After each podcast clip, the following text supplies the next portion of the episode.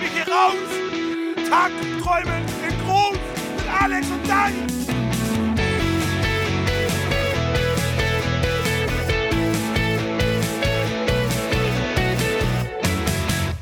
Ich werd verrückt! Ja, ich bin auch verrückt. Herzlich willkommen zu Tagträume Groß Ausgabe 11. Hallo Alex. Hallo. Weißt du, was mich richtig stolz und glücklich macht? Na, Dass wir uns heute treffen und in, in Time quasi die nächste Folge produzieren. wir haben uns auf dem, auf dem Weg hierher gefragt, warum wir immer bei 30 Grad im Studio sitzen. Und die Antwort ist, es ist seit fünf Wochen nur 30 Grad. Ja. Das ist das Problem, das Geheimnis. Das ganz, die ganze Wahrheit. Apropos Wahrheiten. Ja. Du hast, du hast eine Woche äh, Bildungsurlaub gehabt und deswegen sprechen wir heute über das Ende der Menschheit. Ich habe ein Thema mitgebracht, das haben wir letzte Woche schon so ein bisschen angekündigt. Ähm, jetzt ist es tatsächlich auf dem Tisch. Und zwar, wie du schon sagst, mache ich Bildungsurlaub seit Montag. Heute ist Donnerstag, also schon vier Tage Input bekommen. Das Thema ist digitale Revolution. Was wird aus uns Menschen? Und ähm, das macht insofern Sinn, das hier auch in diesem Musikpodcast im weitesten Sinne zu besprechen, weil ähm, ja, Algorithmen und so weiter mittlerweile auch Musik machen können. Deswegen an dich die Einstiegsfrage. Hast du Angst, dass in 10 Jahren, 20 Jahren, was auch immer, äh, kein Mensch mehr Musik macht, sondern Algorithmen? Das ist die vollkommen falsche Frage, weil die richtige Frage würde lauten, kann es sein, dass du eine künstliche Intelligenz bist? Du bist einfach keine Und, die- Intelligenz. und die Antwort ist, wer weiß.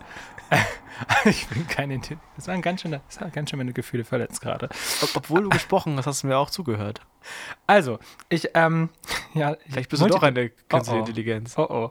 Ähm, ich glaube, ich glaube, ähm, wenn, wenn die künstliche Intelligenz nicht uns als Menschheit auslöscht und sich dann selber bespaßt mit Hilfe von Musik oder aus reinem Selbstprogrammierungszweck heraus, dann glaube ich nicht, dass äh, eine künstliche Intelligenz, selbst wenn sie besser ist, die Menschen ersetzen würde, weil ich tatsächlich an den, hier ist eine Fliege, Alter, man hat die Fliege gerade über das Mic gehört. Ja. Krass, bitte zurück. wieder, schon wieder. Krass, oder? ja, wie sie abgehoben ist. Alter Schwede, die, Die ist auch richtig- die ist richtig- bei dem Thema Die dabei. ist auch mega frech, die Fliege, weil die Richtig setzt sich einfach auf Nasen und scheißt auf alles. Ah, Mann. Hm, Sohn. Ich glaube, die, die, wohnt- ich glaub, die wohnt schon länger hier im Studio. Oh, ohne Scheiß, Alter. Die, die, die Dampf. zehrt immer von dem ganzen Whisky, der hier so offen rumsteht. Von und- anderen Dämpfen, die hier so Genau, durchs im Studio gehen. Ähm, ansonsten, ähm, äh, nee, ich glaube tatsächlich an den unfassbar ausgeprägten Egozentrismus des Menschen. Also wenn man sich überlegt, wie lange der Mensch gebraucht hat, bis er irgendwie über seinen, in Anführungsstrichen, Schatten springen konnte und erkennen konnte, dass die Erde nicht der Mittelpunkt der äh, des Universums oder des Sonnensystems ist. Ähm, Universum ist natürlich falsch, aber des Sonnensystems, ähm, sondern die Sonne tatsächlich.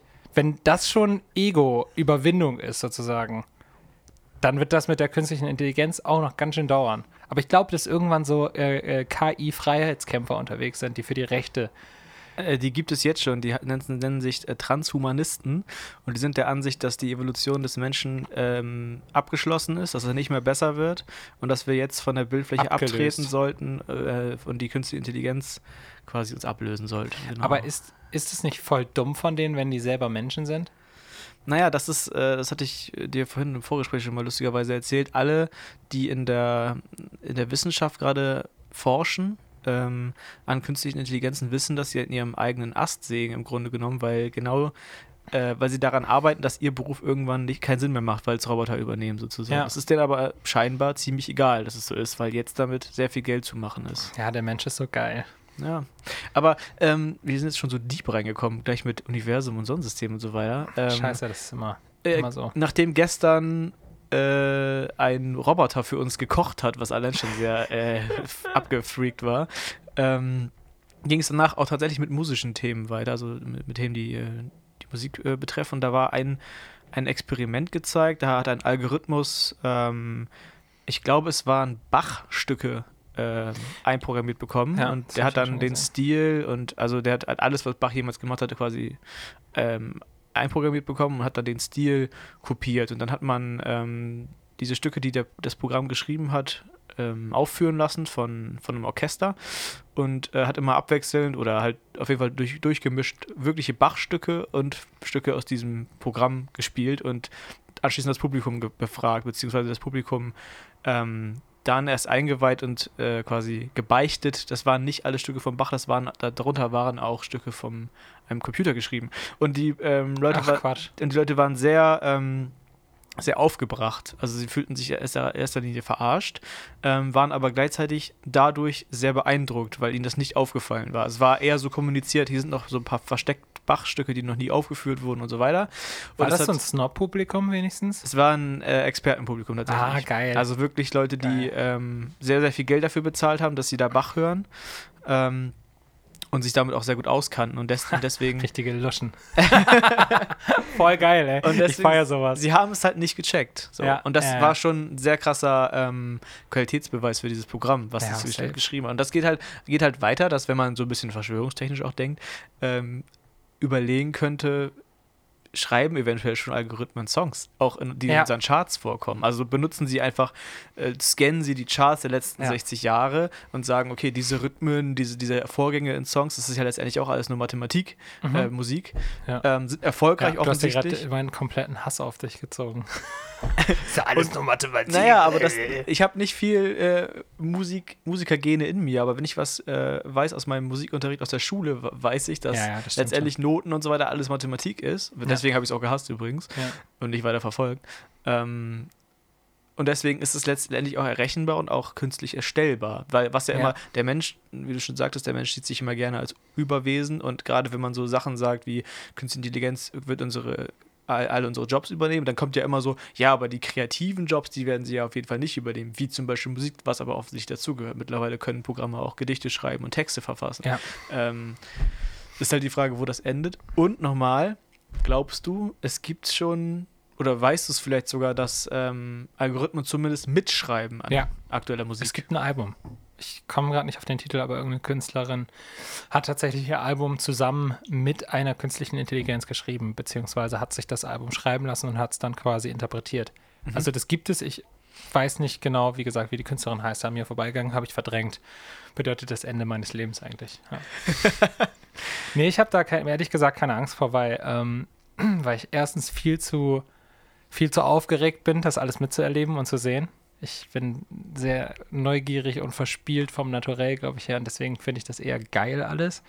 Auf eine weirde Art und Weise, selbst wenn ich weiß, dass möglicherweise äh, das langfristig das Ende der Menschheit bedeuten könnte. Trotz dessen finde ich es irgendwie cool. Wer ist das? Wer ist gerade reingekommen? Schon wieder? Ne. Ist echt, echt nicht in meinem Kopf, oder? Achso, ja, da Ist- möchte jemand auf Toilette. Ach so, ja, okay. Ähm, den Schlüssel geklaut. Ah, perfekt. Ähm, sorry, vom Topic abgekommen.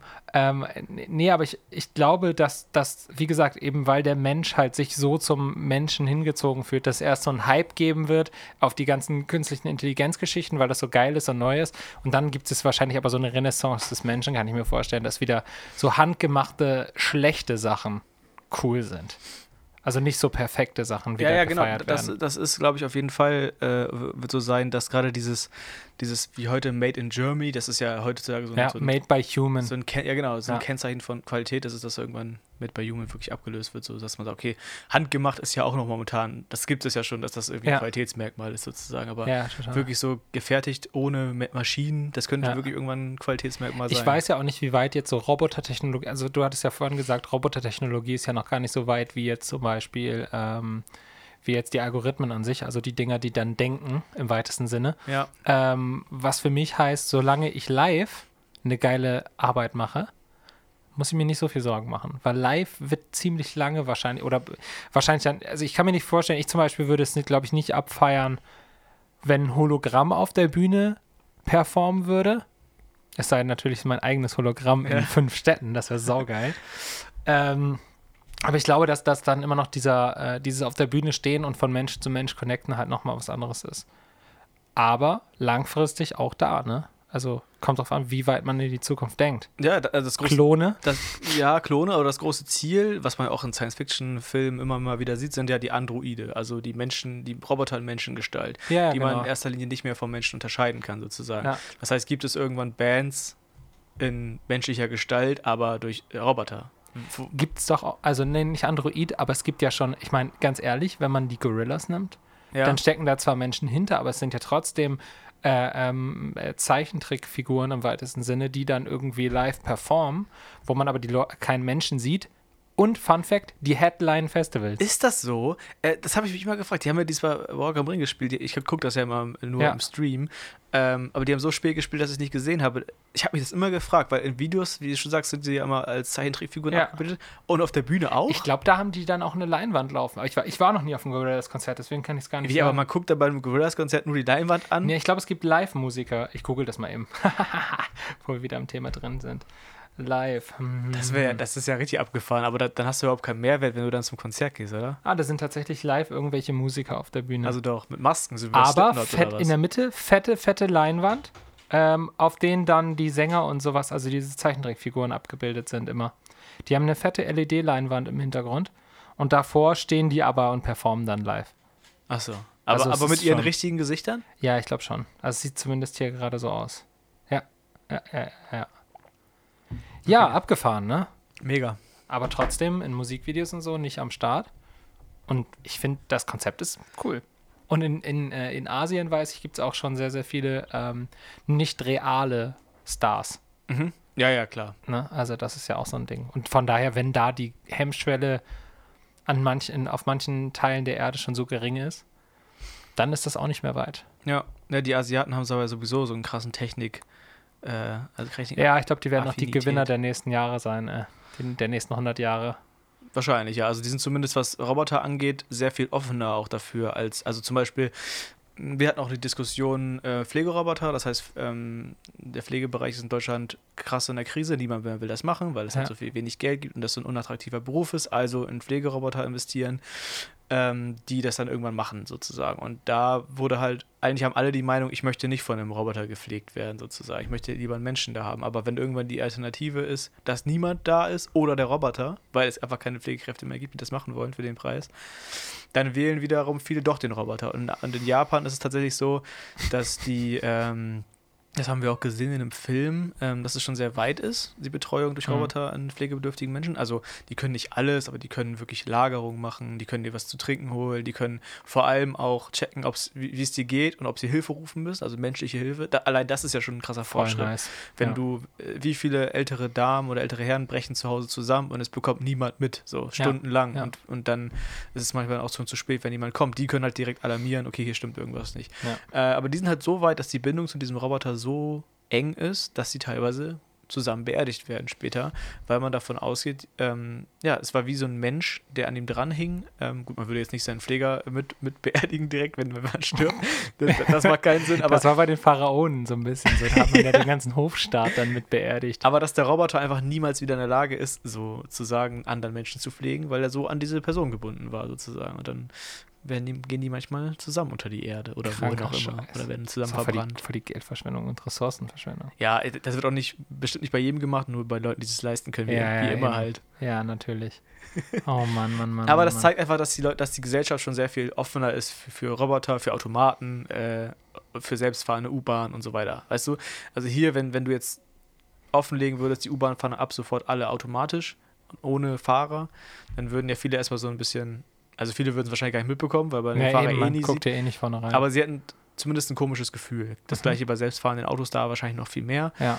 Ähm, Japaner vertrauen da eigentlich schon fast mehr der Technik als den Personen. ja, ja, ist ja auch sinnvoll an der Stelle tatsächlich. Ja. Statistisch, statistisch gesehen ähm, ist das klüger auf jeden Fall. An dieser Stelle übrigens Entschuldigung für das krasse Nerd-Thema, aber es ist halt einfach viel zu geil.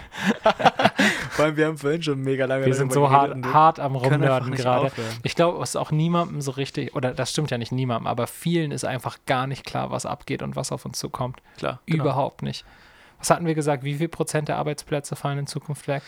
Das kommt natürlich auf die Zeitspanne an. Ähm, ja, aber bis 2030. genau da, da rechnet man so, ja, mit, also in Deutschland glaube ich mit so 12 bis 15 Millionen Arbeitsplätze, die wegfallen, je nachdem, wie schnell das mit dem Transportwesen geht. Ne? Also ähm, klar, alles, was, das erleben wir jetzt schon, alles, was äh, irgendwie Sachen verkauft wird, wird auf kurz oder lang durch Automaten ersetzt. Das, das Ja. passiert überall. Ja. Ähm, Sparkassen zum Beispiel äh, schließen einfach Filialen, weil es einfach keinen Sinn mehr macht, dass da jemand steht. Äh, Ja. Zitat von dem Dozenten, für die Oma müssen wir hier das Ding hier nicht au- aufrechterhalten, die noch ihr Sparbuch vorbeibringt und noch wirklich Geld einzahlt oder so. Ja. Äh, das kann Schon mittlerweile krass. auch alles automatisch, Aut Automaten, Geld zählen und so weiter. Da gibt es halt die große Filiale, wenn wirklich was ist für Ja. Geschäftskunden, da kannst du dann hinfahren.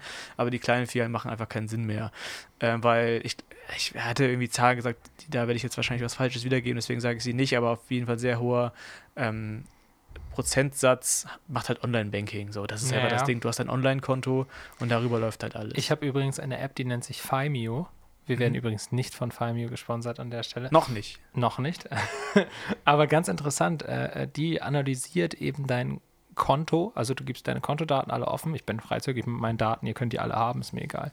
Äh, es gibt, wir brauchen ja gar eh nicht nichts glauben, dass drauf. es überhaupt noch äh, Privatsphäre oder sowas gibt. Das ist alles vorbei. Also an der Stelle wollte ich noch kurz als Hinweis geben, seid nette Menschen. Es kommt, es wird alles, alles wird offengelegt. Wenn ihr nicht nett seid, seid ihr voll am Arsch in der Zukunft, Ja. glaube ich fest dran. Ähm, lohnt sich auf jeden Fall. Punkt zurück zu meinem Konto. Ähm, das Ding analysiert halt meine Ausgabengewohnheiten und prognostiziert, ähm, wie viel ich an einem bestimmten Datum in der Zukunft äh, noch, wie viel Kohle ich dann noch habe. Aktuell, da mein Ausgabenverhalten relativ seltsam Minus. Also nein, nein das, das wäre witzig, aber nee, äh, tatsächlich ein fettes Plus, aber, ähm, aber nur weil das Ding noch gar nicht checkt, was ich noch alles vorhabe. Da ist die Weltherrschaft noch gar nicht mit eingerechnet. ja, ohne Scheiß, das wird ein teurer Spaß. Allein die ganzen Seminare, die ich vorher besuchen muss. Diktatoren-Grundkurs 1, 2. Oh, was mir gerade dazu einfällt, Zukunftsplanung war natürlich auch ein Thema, wie lange überlebt unser Planet noch, bla bla bla. Ähm, und da fangen gerade Inselstaaten wie zum Beispiel die Malediven an, Land zu kaufen in größeren Staaten, äh, wie zum Beispiel, also Malediven dieses Jahr ein bisschen unter Sri Lanka liegt das. Das heißt, die kaufen gerade Land von Sri Lanka Weil auf. nicht mehr geben wird lange. Weil, ja, weil die sind ja wirklich nur zwei, drei Meter über dem Meeresspiegel. Das heißt, die können in zehn Jahren tatsächlich weg sein, die Malediven. Deswegen braucht das Volk Land, weil sonst geht einfach ein Volk komplett unter. Das, das, ist krass, das ist eine ziemlich verrückte Vorstellung, so wie Atlantis so ein bisschen. Ja. Ähm, ähm, aber Sri Lanka bietet den Leuten halt nur Binnenland an, also so Land mitten im Dschungel. Das, das sind aber alles Fischer, die da wohnen. Das heißt, die Leute müssen sich auch komplett umstellen, wenn die jetzt umgesiedelt werden. Ähm, äh, Das ist so abgefahren. dieses komplett neue, neue Land. Und es gibt ja auch, in, das ist ja äh, weit weg, sagen ja viele Leute, aber auf deutschen Inseln, auf deutschen nordfriesischen Inseln gibt es dieselbe Diskussion. Die, es, Ja. wurde, es wurde doch gerade, wer hat das danach mal gemacht? War das Helgoland oder so, die die EU verklagt hat, weil nicht genug Klimaschutz gemacht wird, weil sie sagen, wir haben hier Häuser ge gekauft, gebaut. Und die können wir wahrscheinlich nicht an unsere Kinder vererben, weil vorher das Meer dieses, diese Insel schluckt. Und wer ist dafür ist so verantwortlich, krass. wenn mein gesamter Besitz weg ist? Weißt Ja, du? ja, das ist so abgefahren. Aber ich meine, ganz ehrlich, ey, wir, ähm, wir beschäftigen uns ja jetzt auch nur so intensiv mit der Thematik, weil ähm, es gerade so anfängt, uns zu betreffen. Also eben Ja. am Beispiel jetzt vielleicht von irgendeiner deutschen Insel, aber natürlich auch am, äh, an den Malediven, das Lieblingsziel der äh, Reichen und Schönen. Ähm, und wenn es diesen entspannten Ort nicht mehr gibt, ist schon schlimm, aber Klimaflüchtlinge gibt es schon ewig. Also wenn man sich jetzt die ganze Seilzone, ähm, Hungerkrisen äh, in Äthiopien oder so anguckt, dann das ist nichts Neues. So. Und es geht schon ganz lange, es fängt nur langsam an, uns privilegierte Arschlöcher zu treffen. Genau, und ähm, erst wenn es uns betrifft, direkt fangen wir halt an, uns damit zu beschäftigen. So, Ja. Das Ja, ist ja, schon immer so Spät, gewesen. en, entweder wenn, wenn unsere Paradiese absaufen, wo wir gern rumchillen, Wenn Malle, wenn Oder- Malle gefährdet ist. oder wenn die hungrigen Leute herkommen. Und dann müssen Ja. wir, dann müssen wir uns nämlich nicht mehr mit äh, Klimapolitik äh, befassen, sondern dann müssen wir uns natürlich äh, mit den blöd, äh, mit den ganz bösen Flüchtlingen befassen, die hier alle herkommen. Genau, das wird ja Obwohl das unsere fucking Schuld ist. intensiv gemacht. Ja, das muss man sich natürlich Die- auch mal bewusst Die, die sein. Welt ist ein hässlicher Ort manchmal. Vor allem ist die Welt mittlerweile so global zusammenhängend, dass sowas einfach nicht mehr zu verhindern Ja, ist. das ist ja übrigens auch ein Thema, über das wir uns unterhalten haben, eben ähm, äh, zu sagen, man kann eigentlich den, äh, den Problemen der Gegenwart gar nicht mehr als irgendwelche ver ver verworrenen nationalstaatlichen Strukturen begegnen, die ja sowieso schon seit, ich hoffe, ich trete niemandem auf die Füße, aber mei meiner Meinung nach seit jeher einfach ein seltsames Konstrukt sind. Dass man einfach sagt, okay, da vorne ist ein Fluss, deswegen seid ihr jetzt Franzosen und wir sind jetzt Deutsche. Ja, ja, klar. Also funktioniert für mich nicht so wirklich. Ich glaube da schon an das, an das äh, Menschsein ähm, ganz allgemein. Aber genau Ähm. das macht den Leuten doch aktuell Angst. Das sind doch die Gründe dafür, dass es wieder so eine nationale Tendenz gibt überall. Ähm, dass die Leute sagen, okay, wir wollen mit den ganzen Problemen auf der Welt gar nichts zu tun haben. Wir haben schon hier eigene Probleme in unserem Ja, Land. Macht mal lieber wieder alles zu, alle Grenzen dicht, nur Deutsche im Land. Äh, und wir kümmern uns um unseren eigenen Das ist Kram. richtig schön kurzsichtig. Und die anderen, ja, und die anderen können halt woanders hin. Ja. Aber erstmal egal wohin. So. Aber das ist natürlich auch ein sau vielschichtiges Thema und das ist ja schon fast schon wieder ein bisschen, bisschen zu politisch für so einen heiteren Podcast wie unseren. Ja, echt, wir müssen da wieder ein bisschen gute Laune hier reinbringen. Wie machen Echt? wir das denn jetzt? ähm, mir fällt nichts ein. Auch nicht. Mir fällt nichts gut, wenn man sich, wenn man sich mit der Welt und dem, äh, dem Treiben auf der Welt befasst und es fällt einem nichts Gutes ein, dann ist vorbei. Nein, ich glaube tatsächlich, also ich bin ja äh, ein, ein, ein, ich glaube tatsächlich an das, an das gute, an das gute Ende. Und zwar einfach, weil ich glaube, dass es Menschen geben muss, die so glauben. Ich glaube, das ist einfach eine Verantwortung, äh, die, die, die, die man übernimmt oder nicht. Ähm, daran zu glauben und das auch zu propagieren, dass sich alles zum Guten wendet, um Aber- die Utopie zu bauen und nicht die Dystopie. Aber was ist denn das gute Ende? Das gute Ende, ich glaube, dass wir so eine, dann so eine so Star Trek-mäßig interstellare äh, ähm, Zukunft haben als Menschen und dass wir sowieso allgemein so ein viel höheres Bewusstseinslevel erreichen. Und äh, gerade durch diese ganze AI-Geschichte, ähm, wie eben, oh scheiße, wie, wie hart dürfen wir hier rumnörden? Ähm, Beispiel hatte ich auch vorhin genannt, so kopernikanische Wände. Nicht die Erde ist der Mittelpunkt des Sonnensystems, im Anführungsstrichen, sondern eben die Sonne. Und der Mensch ist gar, offensichtlich gar nicht so wichtig im Gesamtkosmos. Ja. Und ich glaube, dass das mit diesem AI-Ding nochmal wieder passieren wird. Und wenn man sich überlegt, nach diesem äh, Mindshift sozusagen von der, von den uns hier Herr Kopernikus da beschert hat, ähm, nach diesem, nach diesem äh, Bewusstseinswechsel hat ja ganz, haben ja ganz viele Denkprozesse ange, äh, angefangen, ganze, ähm, Klar. Ganze äh, wissenschaftliche äh, Wissenschaftlichkeit und ähm, diese Dinge. Ähm, und ich glaube, dass das wieder passieren wird, dass der Mensch wieder merkt, oh fuck, ich bin ja noch unwichtiger, als ich gerade gedacht habe äh, im Gesamtkosmos. Naja, das wird zweifelsfrei passieren, nämlich dann, wenn die äh, Arbeitsplätze wegfallen, wenn die Roboter quasi alles machen. So quasi, ich bin ja hier der wichtige Autobahnbauer und ohne Ja. mich geht nichts. Und ich, Ja. äh, dann kommt aber jemand, der irgendwie einen Autobahnroboter äh, erstellt, der einfach dir 200 Kilometer Autobahn in einer Woche baut, wofür du irgendwie nur mehrere Jahre Gibt's normalerweise brauchen würdest. Naja, aber wenn das Straßenbauroboter. Klar, aber wenn das wirklich, da müssen ja mittlerweile noch ein paar Leute dazwischen da, dabei stehen, die gewisse Aufgaben machen. Wenn aber dir irgendwann die Industrie und die Wirtschaft sagt, dein Arbeitsplatz, gi- den gibt es nicht mehr, weil der ist Ja. überflüssig. Das, was du 20 Jahre lang gemacht hast und gelernt hast, brauchen wir auf der Welt Wo nicht drin mehr. du vielleicht einer der Besten warst. genau. Das, das, sagt, krass. das macht jetzt ein Roboter. Das kann der besser als du, effizienter. Das hat er innerhalb von einer Woche gelernt, indem ich einen Algorithmus reingespielt habe. Du hast dafür 20 Jahre gebraucht, um so effizient zu werden. Oder ein Bruchteil davon. Ähm, Das ist so krank, ne? was macht das dann mit den Leuten halt? Und, und was, Ja, ja, das Selbstbild. also was kaputt. macht das mit den Leuten und was macht man dann mit den Leuten? Ähm, Ja. Also viele sind ja davon überzeugt, dass man sowas, so eine Gesellschaft nur so finanzieren kann, indem man bedingungsloses Grundeinkommen einführt. Ne? Finde Ähm, ich sinnvoll tatsächlich. und, äh, und aber was machen die Leute dann mit ihrer Zeit? Und was Ja. machen die, und was entsteht für eine Gesellschaft, in der die Hälfte arbeitet, die andere aber nicht muss? Ich glaube, es gibt zwei Optionen. Und die, die eine ist, es gibt super viel Gewalt und Unruhen und solche Sachen. Und die andere ähm, Option ist, dass die Leute wieder, und das hoffe ich inständig, mehr zu, äh, zu dem zurückkommen, was sie zu Menschen macht, nämlich neugierig sein, kreativ sein, Dinge zu schöpfen, um jetzt auch mal wieder den Bogen zur Musik zu spannen. Vielleicht fangen die Leute dann an, Musik zu machen. Schlechte Musik. Also einfach irgendwie random, nicht um, um so wie, wie, äh, wie wir das äh, häufig ja auch machen müssen, sich zu fragen, oh, wie, wie kann ich einen Song komponieren, damit er auch im Radio läuft? Dass, dass, dass man wieder mehr davon wegkommt und einfach mehr mit Musik spielt. Der Witz ist, das ist ja das, was man eigentlich als Musiker machen möchte. Man möchte ja eigentlich spielen und Spaß haben mit der Musik und ähm, am Ende irgendwas geschaffen haben, worauf man stolz ist. Ähm, nichtsdestotrotz muss man natürlich am Ende des Tages, wenn man auf den Song raufguckt, sich fragen, ist das was? Also wenn das eine Single werden soll, wenn es ein Albumtrack werden soll, ist nicht so schlimm. Wenn es eine Single werden soll, musst du dich halt fragen, ist das was, was potenziell im Radio spielbar ist? Ist das was, was potenziell die, die Leute, die mich gerade feiern, hören würden? Oder finden die das total kacke? Und wenn du ein Badass bist, dann scheißt du einfach auf alles. Äh, Finde ich gut an der Stelle. Würde ich mir manchmal auch noch ein bisschen mehr für, für mich wünschen, dass ich da, dass ich da noch mehr eine Scheißegal-Haltung habe. Ähm, aber vielleicht kommen die Menschen wieder da mehr hin. Einfach nur creative sein, weil ich glaube, das macht die Menschen halt irgendwie zum Menschen. Ja, weil ich kenne alle Leute, die, die, ich kenne so viele Menschen, die sich fragen, hey, was will ich eigentlich, was will ich eigentlich erreichen in meinem Leben oder was will ich machen? Und die, äh, die sind orientierungslos und wissen nichts mit sich anzufangen und wissen nicht, wie ihre Zukunft aussehen soll. Und dann gibt, also davon kenne ich super viele und das sind eigentlich mega die, äh, mega die tollen Menschen und, ähm, und haben auch wahnsinnige Talente aber die trauen sich nicht, sozusagen mit den Talenten Dinge auszuprobieren und einfach sich mal ein bisschen zu öffnen und einfach zu versuchen, sie selbst zu sein. Und dann gibt's, treffe ich jetzt gerade immer mehr Leute, die ähm, im Prinzip über ihren eigenen Schatten gesprungen sind, sich den Mut gefasst haben, um irgendwie einfach kreativ mal was zu schaffen und mhm. das der Welt zu zeigen. Und die sind häufig übelst gestresst, aber relativ glücklich.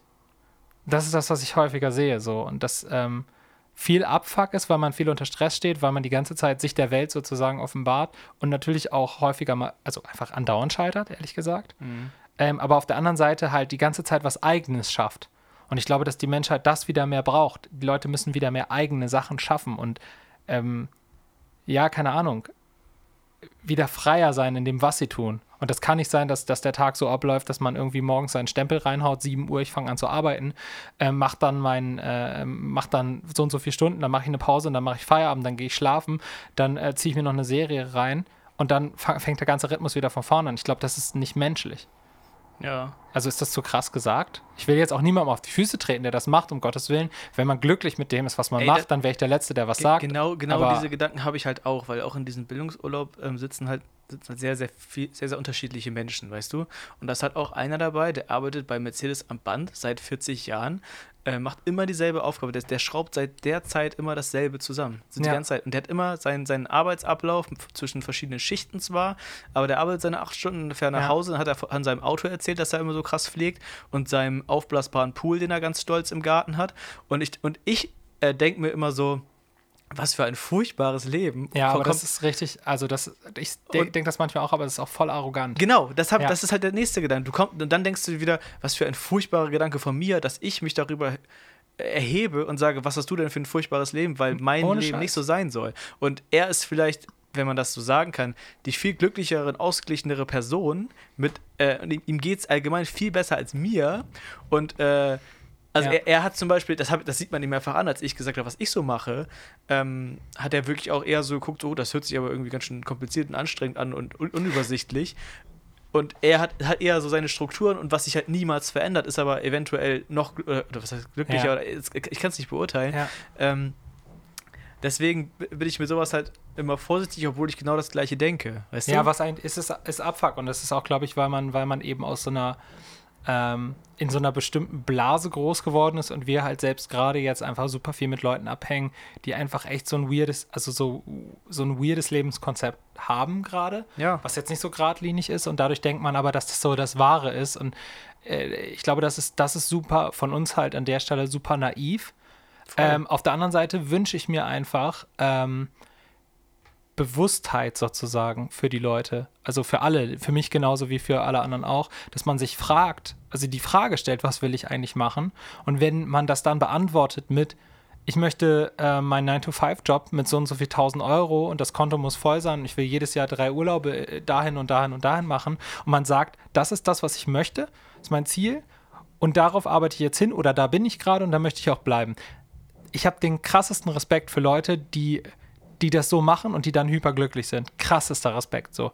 Was ich schwierig finde, ist, wenn du das machst, weil du nach dem Standard irgendeiner anderen Person lebst. Ja. Be beispielsweise, dein, weil deine Eltern dich unter Druck setzen, dir sagen, mhm. ey, ähm, mach doch einen anständigen Job. Das ist der häufigste Spruch und die Eltern wissen gar nicht, was sie damit bei zum Beispiel bei sehr kreativen Menschen anrichten. Weil ja. ich, ich kenne so viele, ich sehe immer so bei Instagram äh, zum Beispiel jetzt gerade eine gesehen, ähm, gerade mal einen kleinen Shoutout hier geben. Ähm, so ein Mädel, ähm, die hat, äh, ich muss jetzt, okay, die, ihr Instagram-Name ist äh, tatsächlich Musiknutte. Hoffentlich habe ich es jetzt richtig vorgelesen. Ja, ja, ist Musiknutte. Und ich habe, ähm, die hat, ist uns irgendwie gefolgt von der Band und ich habe mir ihre Sachen angeguckt und sehe halt so, boah, krass, Alter. Ähm, die zeichnet halt und das ist überragend gut. Also, warte, ich zeig dir mal ein, zwei Sachen. Mhm. Warte, es gibt noch mehr, es gibt noch mehr. Und, ähm, und ich habe ihr dann einfach geschrieben, ey, du machst mega geilen Scheiß. Und sie ist halt, äh, sie, sie hat sich mega darüber gefreut. Ähm, und, aber solche Leute wie sie gibt es halt, gibt's halt so viele, die halt im stillen Kämmerlein irgendwie ihre Kunst machen, Ja. aber von der Gesellschaft halt keine Wertschätzung erfahren. Also, oder so wenig. Und dann, also keine Ahnung, wenn mir jemand sagt, hey, du singst voll schön, dann rutscht mir auch was das Herz in die Hose, weil ich denke, boah, geil, ist voll lieb. Ähm, weil man häufig so abgetan wird, als das ist dein Hobby. So. Und jetzt mach Ja, mal was Vernünftiges. Das ist ne? ja auch ein krasser Schritt, das Leuten zu zeigen, weil man ja, es gibt ja immer jemanden, der das noch besser kann. Und man sagt halt, ja, ich, ich kann halt krass einen Elefanten zeichnen, aber ich habe auch schon krassere gesehen. Was aber Genau. nicht heißt, dass der nicht krass ist, den du gerade gezeigt Ganz hast. genau, und es ist ja auch ein, es ist ja auch ein Weg und ich glaube, es ist halt, wenn du das Bedürfnis hast, dich aus, ausdrücken zu wollen, wenn dich das glücklich macht, und das kann ja in allen Bereichen sein, ähm, dann hoffe ich, dass uns die Zukunft dahin bringt, dass wir uns das immer mehr trauen. Und ich meine, Plattformen wie ähm, YouTube, wie Facebook, wie ähm, Instagram haben ja genau das geschaffen, dass du, äh, dass es kein, keine Institution mehr gibt, die reguliert, was die Öffentlichkeit zu sehen bekommt Klar. sondern es ist einfach so absolut in gewisser Weise, natürlich diktieren dann irgendwelche Algorithmen und Scheiß, wie viel Öffentlichkeit du bekommst, aber ich sag mal so, wenn das, was du machst, überragend geil ist, dann wird das Öffentlichkeit bekommen. Wenn du es über die Kanäle rausschießt. Es muss halt immer besser werden tatsächlich, weil die Konkurrenz so groß ist. Aber auf der anderen Seite gab's halt, haben wir noch nie in einer Zeit gelebt, wo es so einfach war, sich auszudrücken und damit eine Öffentlichkeit zu erreichen. Das stimmt, auf jeden Fall. So. Und deswegen kann man sich auch, finde ich, noch viel mehr trauen, weil ich will gar nicht wissen, wie viele, wie viele krasse kreative Talente es da draußen gibt, von denen wir nie erfahren werden. So, der, der, der Friedhof ist der traurigste Ort, oder? also die ganzen Leute, die dann da tot rumliegen und alles hätten sein können. Ja, Schon heftig irgendwie, finde ich, wenn man so darüber nachdenkt. definitiv. Und jetzt sind wir schon wieder so in so einem deepen. Das ist okay. Aber ich finde, wir dürfen auch mal eine diepe, äh, Ja, diepe? Sendung machen. Klar. Aber das macht, das macht mich traurig. Wenn ich, ich habe zum Beispiel total, ich arbeite, ja- wir brauchen es nicht schon wieder erzählen, aber als Sozialarbeiter ähm, und ich habe ähm, hab Jugendliche da, die ähm, in der, in der, irgendwie in ihrem Lebenslauf halt einen super löchrigen, einfach einen scheiß Lebenslauf haben. So. Und ähm, du denkst immer, wo sind die Stärken? Du suchst ja nach den Stärken als ähm, Sozialpädagoge.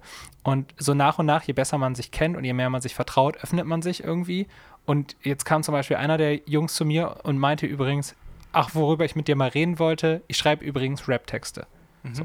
Kann ich dir mal was zeigen? Kann ich dir mal ein paar Fragen stellen? So. Und das war mega geil. Es war mega das Kompliment, weil als er mir den Text geze gezeigt hat, sozusagen, da hatte man richtig das Gefühl, dass er total nervös geworden ist, weil das, weil das, was er da geschrieben hat, war ihm wirklich wichtig. Mhm. So, und das war gut. Das war gut. Und dann habe ich ihn gefragt, der wievielte Text ist das? Und dann hat er gesagt, der dritte. Und ich dachte so, oh fuck, das ist krass. So, du bist schon, du, du kannst offensichtlich was und du hast ein Talent, aber du, dir würde niemals in den Sinn kommen, dich zu trauen, das auszubauen. Auszu also das weiter zu verfolgen, weil du denkst, du darfst es nicht. Ja, Weil das ist, ist nichts Richtiges. aus Angst vor der Reaktion auch so ein bisschen, ne? Also hättest du jetzt wahrscheinlich gesagt, das ist mega kacke, das brauchst du nicht weitermachen, Alter, das ist der größte Rotz. Da wäre ich der größte Hurensohn der, auf der Welt. ja, und Sorry für das Wort. Aber wahrscheinlich, wahrscheinlich hätte er niemandem danach die Dinger noch gezeigt. Einfach um genau, vor Angst, dass der andere auch so und ich, reagiert. und ich will gar nicht wissen, also wahrscheinlich alles verdrängt, aber zum Beispiel, wie viel, ähm, wie viel Lehrer in der Vergangenheit mir sowas gesagt haben. Ich hatte übrigens in der, in der siebten Klasse, ähm, bin ich gerade so an einer Sechs in Musik vorbeigeschraubt. So, das ist unfassbar. Ich konnte halt, ich sollte dann halt immer ähm, den Takt auf dem Tisch trommeln. Das war die Aufgabe so. Und ähm, meine, ähm, meine Bandkollegen werden an der Stelle sehr laut lachen, weil ich tatsächlich das schaffe, ähm, unfassbar neben den, alles, was ich tue, neben dem Takt zu tun, mit einer unfassbaren Präzision. Also ich habe wirklich gar kein Taktgefühl. Ähm, witzigerweise aber, wenn ich singe oder wenn ich rappe, habe ich nix, also bin ich sehr, bin ich sehr sehr tight Taktvoll. sogar auf dem taktvoll an der Stelle. Jetzt auch nicht der krasseste so, ne? Aber ich, ich, krieg- das kriege ich auf jeden Fall hin, aber körperlich halt nicht. So, ich kriege es körperlich nicht umgesetzt. Und diese Musiklehrerin hat mich krass fertig gemacht dafür. Die war ganz schrecklich. ja. Und weswegen ich immer der Meinung war, ganz, ganz lange, ich bin halt nicht musikalisch. Und das ist so bescheuert. Und ich glaube, in Musik, wie in keinem anderen Bereich, ist es so, dass die Leute immer sagen, ich bin halt nicht musikalisch. Selbst du sagst, ich habe keine musikalischen Gene. Aber das ist Bullshit, ist absoluter ja, Bullshit. Äh, äh, im Du bist vielleicht nicht wahnsinnig ich, liebe, talentiert. ich liebe es halt, Musik ähm, zu Genau. konsumieren. Und ich würde auch wa- wahnsinnig gut Schla äh, gerne Schlagzeug spielen, weil ich glaube, das könnte ich sogar ganz gut. Okay, aber siehst du. Ich habe, genau, also in dem Sinne ist es vielleicht falsch ausgedrückt, aber sagen wir so, mein aktueller Musikstand im selber machen ist halt wahnsinnig low. So. Ja, klar. Also man fängt halt irgendwo an, du bist halt technisch nicht so versiert, aber vielleicht hast du de de genau deswegen, wenn du dann hart an dir arbeitest, Ja. ähm, irgendwann genau den Style, der noch nicht da ist. So, und du machst dann irgendwas anders. Du spielst irgendwie komisch und das macht das wieder geil. Ja, so, ich meine, da gibt es tausend Beispiele. Ähm, ich glaube zum Beispiel, dass ich gewisse Sachen ähm, in Texten oder in der Musik nur so ausdrücken und sagen kann, weil ich nicht mit Musik groß geworden bin. Mhm. Weil ich zum Beispiel, oder auch auf der Bühne, ich glaube, dass ich bestimmte Momente einfach zumindest das, was mir Leute halt häufig zurückmelden, ist, dass wenn ich auf der Bühne stehe, dass das auch immer irgendwie mega authentisch wirkt und dass man wirklich das Gefühl hat, dass ich das voll gerne mache und Spaß habe. Und der Grund dafür ist aber, glaube ich, auch zu einem großen Teil, dass ich auch teilweise von, von Musik noch so krass fasziniert bin, wie so ein kleines Kind, äh, äh, wenn es das erste Mal rausgehen darf, um zu spielen, weil ich halt gewisse Sachen auch einfach nicht weiß. Also für mich ist dann irgendeine Wendung, die für den Musikstudenten 0815 ist, na, oder eine bestimmte Akkordfolge, voll die Offenbarung und ich feiere das, als, als hätte ich gerade zum ersten Mal eine Sonnenfinsternis gesehen. Ähm, für ihn ist das langweilig und für mich ist das halt einfach krass, krass, das, krass der Zauber so. Und ich bin so dankbar, dass ich das einfach so in so spätem Alter noch haben darf, so. Diese Faszination. Ja. Das ist Äh, unendlich viel das wert. ist bei dir eigentlich eine ganz gute Mischung als, als Frontmann, eine eine sehr sympathische Mischung, die, glaube ich, sehr oft gut ankommt, ist dieses auf einer Seite abliefern und, und auf der einen Seite zu zeigen, ja, das ist schon, äh, der Applaus ist schon gerechtfertigt, auf der anderen Seite aber auch, äh, also das sagst du natürlich nicht, aber das ist so auf der einen Seite diese, diese, diese eine Seite von dir, sozusagen dieser, der, der Frontmann, der, der abgeht und äh, dann zu Recht auf dieser Bühne steht. Und auf der anderen Seite passieren halt wieder Momente, wo du dich halt selbst überhaupt nicht ernst nimmst, wo irgendwas voll schief geht, du über dich selber verkacke. lachst, du hart verkackst und sagst, ja, das ist es nun mal jetzt. äh, aber dann wieder selbstbewusst auf dieses Brett steigst und über, die, über diese Leute rüber äh, getragen wirst und auch so wie selbstverständlich sozusagen wie Cäsar, so da über die, über die Menge. Und dann aber wieder irgendwie was voll daneben geht und du das einfach sympathisch rüberbringst. Das ist, glaube ich, eine große Stärke von dir als Frontmann. Und die, das kann wiederum, das ist, glaube ich, ein Talent auch, da so die Waage zu halten. Es ist nur so ein Ding, Das wieder reinkommen ist übrigens schwer. Also das, wenn du krass verkackt hast, ich, ich habe, ich glaube nicht, ich, also ich versuche schon immer äh, so, also ich glaube, dass ich schon selbstbewusst auf, die, auf der Bühne stehe, aber natürlich ist es so, dass, ähm, dass in mir manchmal viel mehr schlimme Sachen abgehen in solchen Live-Momenten, als ich das zeigen würde. Ähm, Serdar Sumunjo, wer den kennt, hat zum Beispiel mal gesagt, es gibt Situationen, also ich versuche immer ein authentischer, authentischer Künstler zu sein. Und Künstler zu sein heißt nicht immer angenehm fürs Publikum zu sein. Und wenn, mir, wenn ich einen schlechten Tag habe, dann heule ich auch auf der Bühne. Und das fand ich so krass, weil das würde ich niemals machen. So, aber dann dachte ich so, boah, du bist ein heftiger Badass so, dass du, äh, dass du das bringst. Und er hatte, hat es halt auch schon gemacht. Er hat einfach geflennt, weil irgendwie seine Freundin hatte sich getrennt und er musste am Abend auf die Bühne. Sollte er so eine witzige Rolle spielen, hat er einfach geflennt. So, Krass. macht er dann. Das ist dann die Kunst so an der Stelle. Aber da bin ich schon, glaube ich, restriktiver mit mir selbst. Ähm, und weil ich auf der Bühne halt natürlich auch ein, ich glaube, ich bin hundertprozentig ich, aber ich bin auf der einen Seite auch so ein, so ein bestimmter Teil von mir mit dem mal Faktor 100 noch. Also ich glaube, dass ich äh, im, im Privaten gar nicht so, ich bin schon immer extrovertiert gewesen, aber nicht so wie auf der Bühne. Das wäre, also ich glaube, ich bin so schon anstrengend genug, aber Ja. ähm, danke. aber natürlich ist das auf der Bühne was anderes so und ähm, ja klar. ja, Sellers Mundschuh ist übrigens mit Caroline Kebekus verheiratet. richtig gut, ne? Mega krass. Ja. Ähm, Cooler Typ. So, ja. und eine Sache, die mir gerade noch einfällt zu der, zu der Schule und den Musiklehrerkram. Ich bin absolut davon überzeugt, dass es sehr viel auch vom Musiklehrer abhängt. Haben wir ja gerade schon gesagt, ob er dich fördert oder nicht. Aber auch wie er Sachen rüberbringt. Und da habe ich von einer Bekanntschaft von mir gehört, dass da äh, im Schulunterricht SingStar gespielt wurde. Das kennst du ja wahrscheinlich das Spiel, oder? Das Playstation-Spiel SingStar. Ja, kenne ich. Ähm, und nach der, nach der Punktzahl wurden die Noten vergeben. ist das nicht krass? Echt? Also wie viele Punkte man im Singstar erreicht hat, danach wurde dann die Eins Nee. vergeben oder nicht. Da habe ich mir gedacht, also Das ist hart asozial. Vor allem, weil man mit, auf. bei Singstar mit Summen extrem Genau, betrügen kann. das haben die halt irgendwann auch rausgefunden. So. Und dann hat der gewonnen, der am besten ins Mikrofon summt. So. Und dann denkst du dir auch, das sind äh, sehr fragwürdige pädagogische Methoden im Spiel. Ja, also Musiklehrer sind häufig ziemliche. Ich, das, zieht sich auch durch Musik und Mathe so häufig so ein bisschen durch, ne? dass viele, äh, leider viele inkompetente Lehrkräfte unterwegs sind. Ich glaube, das liegt daran, dass man halt diese Kombination wählen muss. Und es gibt, glaube ich, Sportlehrer, die haben richtig Bock auf Sportlehrer sein, aber keinen Bock noch irgendwas anderes zu machen dazu. Ja. Deswegen suchen sie sich sowas wie Musik aus, von denen sie überhaupt keine Ahnung haben, weil das unterrichten sie dann später auch. Ähnliches mit anderen Fachkombinationen. Ich glaube, das ist wirklich so, dass du in manchen. Ich, ich bin ja eher so ein Verfechter, dass Lehrer in, in dem Fach, wo sie richtig geil sind, wo sie wirklich abliefern, wo sie auch didaktisch cool sind, ähm, das unterrichten sollten. Und wenn sie dann auf andere Fächer keinen Bock haben, dann sollen sie auch nicht machen, Alter, weil dann kommt nämlich sowas dabei raus. Ja, muss man ja leider. Ne? Ja, muss man, aber das kann man ja ändern. Ja. Also, Ja. wir können das wahrscheinlich nicht, aber, Aber ich rufe freu hiermit mich- eine Bildungsreform aus. Um mal den Bogen zu spannen, ich freue mich auf die Roboterlehrer, die alles ganz super erklären können und individuell ihre Schüler auswerten nach Bedürfnissen. Ja, hatten wir auch tatsächlich als Thema. Ähm, äh, digitale Lehrer. Wo dann wirklich, ähm, das war sehr, sehr individuell tatsächlich, weil diese, sie haben wirklich auch die Schüler analysiert, äh, was für, ja, was wir lernen, also in welchem Tempo die lernen, auf welche Weise die besonders gut lernen und so weiter, haben denen dann immer auf je, für jeden Schüler einzelne Aufgaben erstellt. Ähm, und wirklich, wenn es wirklich sehr, sehr schwierig wurde, wo man gar nicht weitergekommen ist, dann ist dann wirklich ein menschlicher Lehrer dazugekommen und hat dann mit dem weitergemacht sozusagen, hat dann wirklich geguckt, okay, woran liegt das hier jetzt? Vielleicht liegt es ja auch wirklich, vielleicht liegt irgendeine Art der Behinderung vor, also die der, die Mhm. eine Lernbehinderung, die der PC halt nicht analysieren kann. Aber in sehr, sehr vielen Fällen war dieses sehr individuelle Lernen halt viel effektiver als dieses Richtig krass. Ja. Ja. Aber, Boah. aber natürlich fallen dadurch solche sozialen Aspekte weg.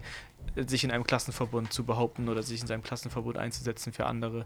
Das ist ja auch was, wo viele denken, dass der Bereich unter dem bedingungslosen Grundeinkommen, wenn alle Leute irgendwie was machen müssen, aber nicht wissen was, ähm, profitieren könnte, nämlich der soziale Bereich, dass die Leute wieder anfangen, sich für ältere Menschen zu interessieren und dass die Leute wieder anfangen, ähm, mit Flüchtlingen was zu machen, versuchen, die in die Gesellschaft zu integrieren und so weiter, dass man das, was viele momentan ehrenamtlich neben ihrem Job machen, plötzlich hauptberuflich machen. So. Das wäre richtig geil. Das wäre geil. Die Frage ist halt wirklich, wie attraktiv ist es möglich dann? Ne?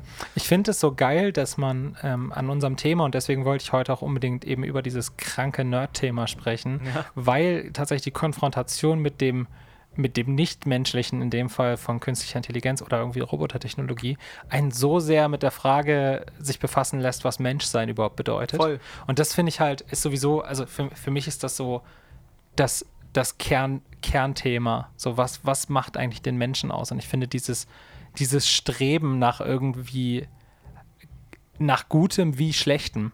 Also der Mensch hat ja beides so ein bisschen, ich glaube, so eine gute und so eine dunkle Seite. Mhm. Ähm, und da, das Streben, das zu verwirklichen, was man sich ausmalt in seinen Träumen, wenn man sich traut, seine Träume zu leben, das finde ich macht den Menschen so zum Menschen. Und das ist einfach so ein, ein Thema, wenn man, wenn man mal Songs von uns hört, ein Thema, was mich sehr beschäftigt. Ja. ja, und Hirnforscher würden jetzt dagegen argumentieren und sagen, ich kann dir das alles äh, biologisch erklären, was da oben in deinem Hirn abläuft, wie irgendwelche Wünsche entstehen oder sonst was. Das sind einfach Ja, alles Prozesse, das sind alles Synapsen, die miteinander verbunden werden aus Ja. bestimmten Gründen, manchmal einfach zufällig. Und einen eigenen Willen hast du eigentlich gar nicht, weil in, Es gibt ja da auch unterschiedliche Ansätze in der Hirnforschung. Also es gibt halt da unterschiedliche Schulen und Leute, die ähm, auch eben, wenn man sagt, irgendwie äh, Deterministen, die dann behaupten, okay, ähm, alles ist im weitesten Sinne vorbestimmt, also genetisch vorbestimmt. Und dann kommen aber Jahre später, also das glaubt man für lange Zeit und dann kommen aber Jahre später, und ich jetzt habe ja Bio studiert, deswegen kann ich da jetzt ein bisschen mitreden. Oha. ähm, gibt es dann irgendwie, äh, stellt man fest, oh krass, es gibt sowas wie Epigen Epigenetik, also eine Übergenetik, die quasi mit Hilfe von Proteinen die äh, Genetik oder die Expression von Genen steuert. Will heißen, die Umwelt beeinflusst, wie unsere Gene gelesen werden. So. Und ähm, damit ist das dann schon wieder diese Vorbestimmtheit der Genetik schon wieder ein bisschen aufgebrochen, dass man sagt, ja, ja, klar, die Veranlagung ist da, jetzt vielleicht Serienkiller zu werden, aber das Umfeld, in dem wir groß werden, hat extremen Einfluss, ob, dieses, ob diese Veranlagung letztendlich dann umgesetzt wird, gelebt wird, abgelesen wird oder halt eben nicht. Klar. Und das finde ich halt, wenn man sich dessen bewusst ist, und ich finde auch gerade, dass man, ähm, dass man ja immer wieder feststellt in unserer westlichen Welt, wie viele Erkrankungen es gibt, psychischer Natur, ähm, und wie krasse Auswirkungen das halt dann in der körperlichen, also auch im körperlichen haben kann, dann glaube ich, dass wir einfach voll naiv wären zu sagen, wir wissen alles und es ist alles vorbestimmt und äh, der Mensch ist, wie er ist, aufgrund seiner synaptischen Verknüpfung oder wie auch immer. Ähm, sondern ich glaube mehr, dass wir ganz vieles einfach stumpf noch nicht wissen. Und je mehr wir aber lernen, also ich glaube auch nicht an Hokuspokus-Kram und ESO-Krams, Ähm, aber ich glaube daran, dass es viel, viel mehr gibt da draußen, von dem wir einfach nur noch nicht wissen, äh, nichts wissen, was wir einfach noch nicht verstehen. Und irgendwann in 100 Jahren werden wir mehr wissen und wieder mehr wissen, was wir nicht wissen, Ja. denke ich. Und diese Transhumanisten übrigens, um da nochmal darauf zurückzukommen, die fragen sich das, natürlich auch, was ist der Mensch eigentlich? Und ähm, lustigerweise auch oder interessanterweise auch die Frage, was unterscheidet Menschen wiederum vom Tier? Was, ähm, wie recht, rechtfertigt der Mensch das, dass er Tiere in Massentierhaltung hält und sie komplett ausnutzt? Und, und warum passiert das nicht auch mit den Menschen später von den Maschinen, von der künstlichen Ja, Intelligenz? das kann durchaus sein. dass ja. sie die, die Menschheit versklavt, sozusagen. weißt du, das ist ja auch so ein sehr äh, gerne gesehenes Hollywood-Weltuntergangsszenario sozusagen, dass der Ja. Mensch die Kontrolle über die KI verliert, äh, die ihm lange Zeit geholfen hat und dann äh, quasi genau da so also hingeht. Eine Frage, die wir vorhin kurz angerissen haben, als das Mikrofon noch nicht lief, war, möchten wir unsterblich sein? Denn in diesem, äh, nochmal ganz kurz. Heute da- wird alles abgegrast. Will ich nochmal kurz darauf Geil. zurückgreifen. Finde ich nämlich mega entspannt, weil Teil des Seminars war eben auch ähm, die Immor Immortalitätsforschung, ähm, die relativ weit schon ist an äh, Mäusen oder an Ratten, die dem menschlichen Hirn sehr ähnlich sind oder dem menschlichen Körper, den menschlichen, menschlichen Zellen. Ähm, wurde das schon erfolgreich getestet, dass Zellen erneuert werden sozusagen und äh, es ist zumindest theoretisch möglich, dass der Mensch das vielleicht in 200, 300 Jahren auch kann. Oder vielleicht sogar früher. Und deswegen haben wir eben auch schon ein bisschen drüber gesprochen, würde ich das eigentlich wollen? Sagen wir mal, wenn es wirklich bezahlbar wäre, wenn man wirklich, was weiß ich, für 100 Euro äh, sich alle 10 Jahre so eine Spritze kaufen könnte, die einen dann wiederum 10 Jahre jünger macht. Würde man das wollen? Einfach aus, also ich habe ja so ein bisschen gesagt, ich, hab ne, ich hab, bin da sehr, sehr zwiegespalten, weil ich auf der einen Seite sehr gerne wissen möchte, wie das alles ausgeht. So. Also diese ganze Menschheitsgeschichte, wenn mir das jemand jetzt sagen könnte, ähm, und ich dann entscheide, nee, das will ich aber nicht mitmachen, das wäre eigentlich meine optimale Lösung, glaube ich. Obwohl, da wüsste ich genau, wie es ausgeht. Das ist auch, das ist auch Quatsch. Ich nehme meine Antwort zurück.